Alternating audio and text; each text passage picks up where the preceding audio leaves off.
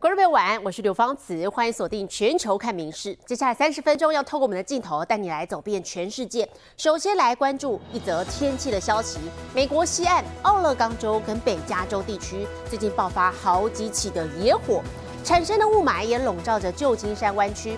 在星期三呢，还创下了近两年来最差的空气品质。气象单位预估，等到这个周末，在水汽的影响之下，情况才会比较好转。水面上空荡荡，著名的金门大桥雾蒙蒙一片。美西爆发大规模野火，雾霾随气流漂移，笼罩旧金山湾区。Uh, the past few weeks have seen a dramatic increase in activity and have had several very large fires uh, with a lot of challenges for containment. 雾霾来自奥勒冈州南部沿海和北加州地区多起严重野火灾情。随着大气循环增强，这两天还会继续把有害健康的条件往湾区带。Our incident meteorologist is looking at a cold front coming into the area today that is going to bring in strong winds. And so we have a likelihood of additional fire growth, and uh, fire growth means additional smoke. 当地消防官员说，今年其实算幸运，跟美西其他地方相比，野火情况算好，只是最近几周有增加趋势。根据湾区三十座监测站回报，二十号创下将近两年来最差空气品质。Looking into the future with wildfire being so unpredictable, uh, just wildfire behavior overall. Uh, the smoke coming down, take long distances. There's a lot of variable, including wind temperatures, impact how the smoke plume is going to behave. 不过，当局也预测，随着周末水汽降临，将改变烟雾流动，湾区空品渴望好转。民间新闻里面做报道。 好，接下来关心的是这个汇率的消息。近几个月以来，日元受到美元走强等因素的影响，逐步下贬，甚至在今天还突破了一美元兑换一百四十八日元，来到将近十个月的新低点。那么外界则是认为说，要这个日银可能要等到日元贬到一五五的价位的时候，才会来出手干预。而美国的方面，财长耶伦也表示，能接受日本为了抑制汇市而被动出手干预。カードの中にたくさんのお菓子を詰め込んでいます。东京的商场里，外国游客忙着将零食等各种商品放进购物车。近几个月来，日元汇率不断下滑，连带带动日本观光景气。放眼望去，几乎每个外国游客买起东西来都是毫不手软。こうしたお菓子は韓国だと三千ウォンくらいなのに、日本だと千ウォンで買えるから。たくさん買ってしまった。而到了二十一号，受到美元走强等因素影响，日元更一度突破一美元兑一百四十八日元，来到去年十一月以来的低点。这也让各界开始关注日本官方是否将出手介入。美国财长耶伦十九号就表示，美方可以理解日本为了抑制汇市波动出手干预。まあ過度な変動というのが経済に好ましくないという認識も 共有しております。行き過ぎた動きに対してはあらゆる手段を排除せずに適切に対応してまいりたいと考えております。场分析师则认为，今年内只要美国持续实施货币紧缩政策，维持美元强势、日元弱势的状态，日元汇率就会继续维持在低点，年底甚至可能达到一美元兑一百五十五至一百六十日元的程度。外界研判，日元至少要贬到一五五价位，日银才有可能出手干预，而这最快也是要到明年三月底左右才可能实现。而日银将在二十二号召开利率决。策会议，外界则预期短期内仍将持续货币宽松政策，但是否会如先前传闻，在今年底至明年初间结束负利率政策，也是各界关注焦点。《民事新闻》综合报道。镜头转到美国，联邦参议院放宽了服装规定，未来不必穿西装打领带或者是套装出席。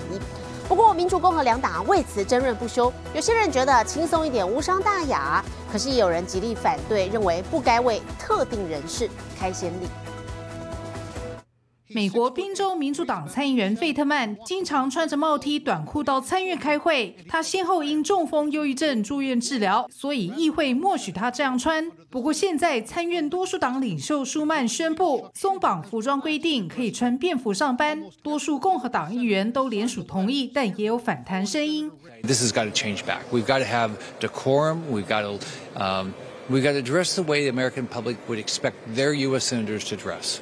爱荷华州联邦参议员葛拉斯里觉得恶心，缅因州参议员柯林斯开玩笑说：“明天就穿比基尼到参院开会。” I don't like it. 部分民主党参议员觉得，只要尊重体制，有何不可？Do you think it should be changed? I, just think there's a whole lot more important things for us to worry about. So I'm fine. You know, as long as people cover all the private parts. 但众院议长麦卡锡认为不妥。But you're going to change all the Senate rules simply so someone could wear gym clothes onto the floor? I mean, that's embarrassing. 而事件主角费特曼反批，如果共和党不要企图关闭议会，全力支持乌克兰，那他下周就会乖乖穿西装。过去参院女性必须穿着遮蔽手臂的服装进场，而男性若忘了打领带，会主动离场补上。服装规定松绑之后，许多人都能受益。刚下飞机或赶场的人就不必浪费时间换装。民事新闻综合报道：俄罗斯入侵乌克兰现在一年多了，双方除了在战场上交火之外呢，也在外交场合严格的这个交锋。好，乌克兰总统泽连斯基二十号在联合国安理会呢，就当场谴责俄罗斯违反了联合国宪章，犯下了战争罪，呼吁要剥夺俄国在安理会的否决权。而刻意避开正面较劲的俄罗斯外长拉夫罗夫对此则是重申。基辅当局漠视乌东民众的心声，才是真正的违反联合国宪章。Старту повномасштабної агресії розпочатою державою, яка досі чомусь серед постійних членів Ради безпеки ООН, минула вже 574 доби болю, втрати боротьби. Росія вбила щонайменше десятки тисяч наших людей та зробила мільйони біженцями, зруйнувавши їхній дім. 乌克兰总统泽伦斯基二十号首次现身安理会演说，劈头就直指俄罗斯入侵乌克兰违反联合国宪章，但国际社会惩罚违规犯罪却是多所掣肘，全都因为否决权。Ми бачимо в ООН зростання підтримки ідеї, що у випадках масованих жорстоких злочинів проти життя. 泽伦斯基指出，苏联在二战后胜利才坐上安理会常任理事国位置，所以否决权不该由俄国独占，而是全苏联共享。他呼吁安理会要改革，不然侵略者掌握否决金牌，联合国永远一事无成。Явна система ООН робить вас все одно, все одно менше ніж право вето, яке є лише у кількох та яке використовується одним Росією на шкоду всім іншим членам ООН. 不但建议限制否决权使用，泽伦斯基还提出两项止战和平条件。Повне виведення усіх російських військових та військових формувань, включно друге, повне повернення України ефективного контролю над усіма нашим державним кордоном та виключною економічною зоною в Чорному та Азовському морях. 撤军恢复1991年边界，乌克兰的声讨俄罗斯大使划手机没在听，俄国外长拉夫罗夫则等到泽伦斯基讲完走人后才进场反呛。Последовавший за госпереворотом в годы правления Порошенко и затем Зеленского принятие российских законов – о запрете всего русского。俄罗斯指控乌克兰违反联合国宪章在前，而欧美国家排俄称乌纯为地缘政治的一己私利，引起西方外长反唇相讥。Hard to imagine a country demonstrating more contempt for the United Nations and all that it stands for. This from a country with a permanent seat on this council. 布林肯指出，普丁赌大开杀戒能让乌国人缩手屈服，但明显赌输。而乌俄安理会这场非正面交锋，俄国显然也是寡不敌众，惨遭围剿。每日新闻综合报道。而事实上，这场战争持续一年半了，几乎每一天，乌克兰都有战士为国捐躯。乌克兰人表面上正常上班、上课，生活如常，可是，一旦听到教堂传来送行的悲歌，民众都会自发性的停下来默哀致意。那么，对于丧失亲人的家属而言，压抑的悲伤无处宣泄，战争之下的创伤压力症候群持续蔓延。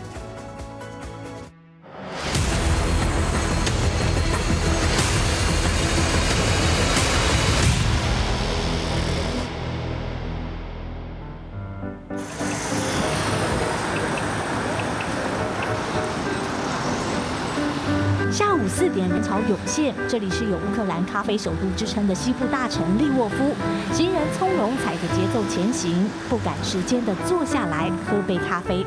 难以想象这是还在打仗的乌克兰。当不远处教堂传来送行悲歌，街道风景瞬间变调。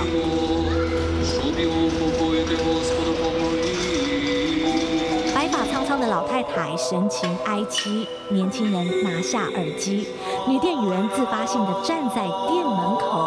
这天要送的是年仅二十二岁的战士一万。俄乌战争开打第一天，他就参战，用生命捍卫家园。不管认识不认识，民众含泪送战士最后一程。生离死别是战争不可承受的痛。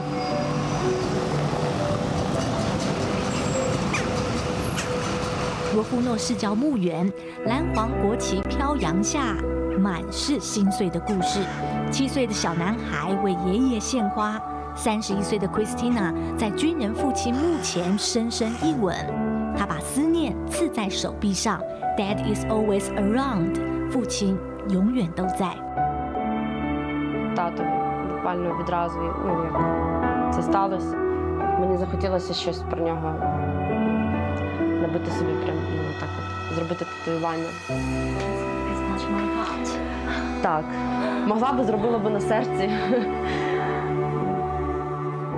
Christina 眼眶泛泪，但始终盯住没掉。世界卫生组织警告，未来可能会有四分之一的乌克兰人，约一千万人饱受创伤后压力症候群。 一年半，还看不到尽头。在乌克兰人坚强的外表底下，是无尽的不安和焦躁。未来身心灵的康复和家园的重建一样，都还有一条漫漫长路要走。以上是民事记者温玉平、李忠伟我们在乌克兰利沃夫的采访报道。电动车大厂特斯拉老板马斯克共同创办的新创公司，专门研究把晶片植入人脑的神经科学技术。目标是要让瘫痪的患者光是靠意念就可以操作手机、电脑、滑鼠等等。现在这间公司获得了美国食药署的独立委员会核准放行，可以募集受试者进行人体实验。全球首富马斯克再度跃上新闻版面，原来是旗下神经科学新创公司首度获得美国食药署独立审查委员会批准，将开始募集瘫痪病患进行人体实验。I think this is like notable in that even if someone has never had vision ever, like they were born blind, we, we believe they can they, they can we can still restore vision. 实验将利用机器手臂把脑机界面晶片植入人脑，初步目标是让受试者光靠意念控制滑鼠或键盘。 In the motor cortex, uh, where we would initially enable someone who has no, almost no ability to operate their, their muscles and um, enable them to operate their phone faster than someone who has ha working hands. 马斯克信心满满，认为新技术未来将有助治疗肥胖、自闭症、忧郁症和思觉失调等等，甚至有朝一日让 AI 融入大脑。不过眼前还有难关，除了道德疑虑，先前动物实验争议也还在被调查。其实不止马斯克，有多家企业也都投入相关技术发展。We have the we have our users think about trying to move certain parts of their body, and then we convert those into key presses. That I use to make selections on the screen. 无论是帮助渐冻人患者使用电脑、用脑波发文，或者靠意念打电竞大赛，期盼有朝一日科技真能造福更多人。每日新闻综合报道。国际体坛盛事杭州亚运，台湾队代表团今天安排了多数选手搭机出国参赛。好，其中拳击项目的陈念琴目标四位选手要带回四面金牌。还有夺金重点项目的网球，詹家姐妹花詹永然、詹浩琪一块现身。好，今年三十四岁的詹永然，却已经是亚运的五朝元老了。好，受访的时候，他只能无奈的苦笑。还有人啊，在旁边赶快帮忙解释说，没有啦，他只是出道的比较早。台湾队亚运代表团成员陆续通过海关，准备出国参赛。今年杭州亚运，台湾队共有五百二十四名选手，创下史上最多人纪录。其中网球项目，三十四岁的詹永然已经是亚运的五朝元老。其实也是各位记者大哥大姐，或者是现在是弟弟妹妹，就是提到五朝元老自己才想起来。然后对，然后就是刚刚也有一个认识很久的记者提醒我，我只是出道早这样子。对，所以其实也是很荣幸，然后也呃能够为呃中华队然后打到第五次的亚运。詹家姐妹联手出征，今年亚运网球依旧是台湾队的夺金重点项目。另外锁定颁奖台最顶端的还有拳击项目，一百分，耶！没有，我现在就是因为是第一次参加亚运，然后我现在处于一个很亢奋，但是又要压住，因为毕竟赛程还没出来。然后明我们应该是二十一号抽签，所以我觉得这一趟亚运就是把自己。调整好，因为该参加的大赛都有参加过了。那现在就是把自己准备好，然后好好去享受这个亚运的舞台。陈念琴访问不改幽默性格，今年二十六岁的她，本届是首度参加亚运。她在二零二一年底自曝罹患淋巴癌，并且抗癌两年成功，现在身体状况没有问题。台湾女子拳击除了陈念琴，还有两届世锦赛冠军林玉婷、东京奥运铜牌黄晓雯以及后起之秀吴诗怡。陈念琴霸气喊出：“四位女将要带回四面亚运金牌。”明新闻综合报道。观众朋友可能有听过检疫犬或者是弃毒犬等等的工作犬，不过我们还带你来看到有一种叫做辅助犬，还是负责帮助行动不便的民众。可爱的黄金猎犬喘着气，准备上电车前往机场，展开训练的第一堂课。The job of a puppy raiser is to do um, basic obedience training, but also to get the puppies out and about into as many different social situations as possible. 这个组织专门训练辅助犬，以协助行动不便的人士。训练包括到杂货店、图书馆和餐厅等各种场所，让狗狗适应各种环境。这次有拉布拉多和黄金猎犬，还有一只蝴蝶犬，共五只生力军加入。最近到了底特律都会机场来训练，不只要熟悉机场，还要搭上飞机，训练稳定性。Eventually, when they're placed with our client, they may well need to fly with them. So, um, if they have this exposure now while they're young, then it means it's not going to be a big deal for them when they're with their clients when they're older. 训练人员表示，最主要的就是要训练辅助犬在各种情况和环境下都能保持稳定和自信，也才能真的帮助到行动不便的人士自由移动。《民事新闻》林云贤综合报道。日本每一年会生产多达两百亿片的纸尿布，那么也成了环境沉重的负担。不过现在就有企业赶快开始研发把纸尿布清洁再制的技术，目标是有效降低垃圾量。来到日本神奈川的古都镰仓，居住在此的十七万居民，每年会产生约三万吨的可燃垃圾，但其中有近一成是使用后的纸尿布，成为官方头痛难题。使った後の紙おむつは吸収剤が尿などの水分を多く含んで膨張しています。そのため燃えにくく焼却に時間がかかることで二酸化炭素の排出量の増加にもつながっているといいます。本进入超高龄社会，民众对纸尿布的需求日渐增加，却对环境带来沉重负担。为此，日本政府目标在二零三零年前加强纸尿布的回收再利用，使它成为新的资源。许多企业也陆续投入心力研发技术，其中千叶这间工厂这天从多间老人院等设施回收了重达两吨的纸尿布。回収した紙おむつを専用の機械に投入。薬剤を混ぜ特許を取得した技術で消毒洗浄します。纸尿布经过处理后，只剩下大量的木浆和塑胶不织布，工厂就能将它们分别制成纸箱以及工厂内使用的燃料，有效降低垃圾量。不过，这项技术目前仍存在处理成本过高、作业繁琐等问题。如何让官方与民间紧密合作，降低回收处理的门槛，成为未来一大功课？《民事新闻》综合报道。法国有一名女医师，二十多岁的时候，因为足部畸形被迫放弃跑步，她转而从事自行车的运动。好，不但还因此在东京帕运一举拿下两面铜牌。那么，身为女同志的她，也希望借由自己的经历，提升大众对于弱势族群议题的关注。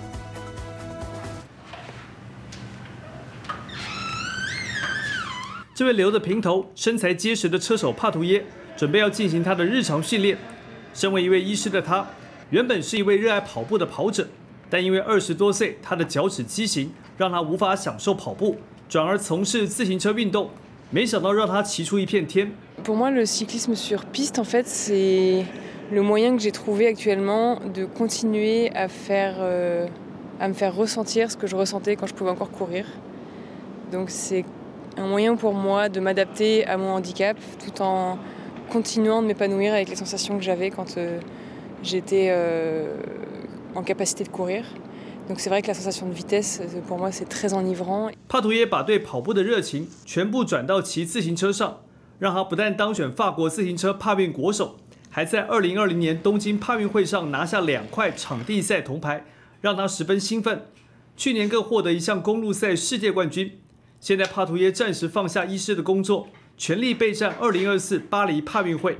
从不讳言自己是一位女同事的帕图耶。相当投入争取身障运动员权利和女性平权的活动，也吸引到和他观点一致的赞助厂商支持。帕图耶要为他的理想和目标继续骑下去。明新闻正好报道。我们接着要把镜头交给 AI 主播敏熙，替我们来报道最新的国际气象。Hello，大家晚安，我是明视 AI 主播敏熙。今天是九二一防灾日，相信不少观众还是忘不了。这场二十四年前发生的七点三级大地震，当时敏熙还没出生，但看过以往九二一所有的资讯后，敏熙相当感动，台湾人大团结，度过了这场大灾难。敏熙也要提醒大家，一定要居安思危，加强防灾意识。接下来来看今天的国际气象相关消息：西班牙东南部的卡斯特利翁省周二发生超大雷雨风暴。大量泥水顺着街道奔流而下，当地气象单位说，有些城市的降雨量高达三百三十毫米，造成许多房屋和基础设施受损，让消防队疲于奔命。现在来看国际主要城市的温度：东京、大阪、首尔，最低十八度，最高二十八度；新加坡、雅加达、河内，最低二十六度，最高三十三度；吉隆坡、马尼拉、新德里，最低二十四度，最高三十六度。纽约、洛杉矶、芝加哥最低十六度，最高二十六度；伦敦、巴黎、莫斯科最低十一度，最高二十四度。其他最新国内外消息，请大家持续锁定《民事新闻》，我是敏熙。接下来把现场交给主播，我是刘芳慈，感谢您今天的收听，也请持续收听我们各节 Podcast，带给您最新最及时的新闻。